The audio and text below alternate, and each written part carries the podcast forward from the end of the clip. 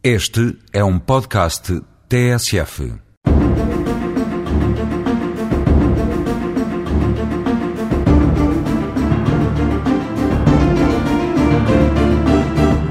Vamos hoje debruçar-nos sobre as diversas formas de cessação do contrato de arrendamento urbano e que são o acordo entre as partes, a caducidade, a resolução, a denúncia e outras causas previstas na lei, sendo em regra este regime imperativo, ou seja, inalterável pelas partes.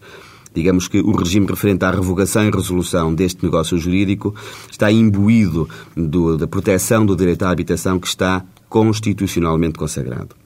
A revogação ou cessação por mútuo acordo entre senhorio e inquilino pode acontecer a todo o tempo e tem de ser concretizada por escrito em determinadas circunstâncias legalmente previstas. A caducidade traduz, grosso modo, eh, na extinção automática da relação entre o senhor e o inquilino como mera consequência de algum evento a que a lei atribui essa consequência. Hum, referindo-se aqui a título de mero exemplo, o termo do prazo acordado ou estipulado na lei, a morte do arrendatário ou a perda, destruição do prédio arrendado. A resolução define-se como a destruição da relação validamente constituída e estabelecida entre o senhor e o inquilino,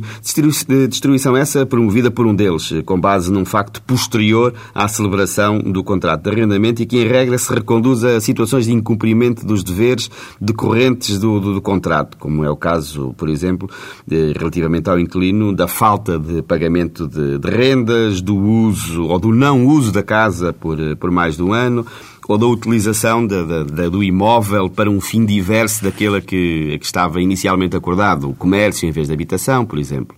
Ou, no que concerne ao senhorio, por exemplo, a não realização de obras no arrendado quando dependa dessas obras a habitabilidade.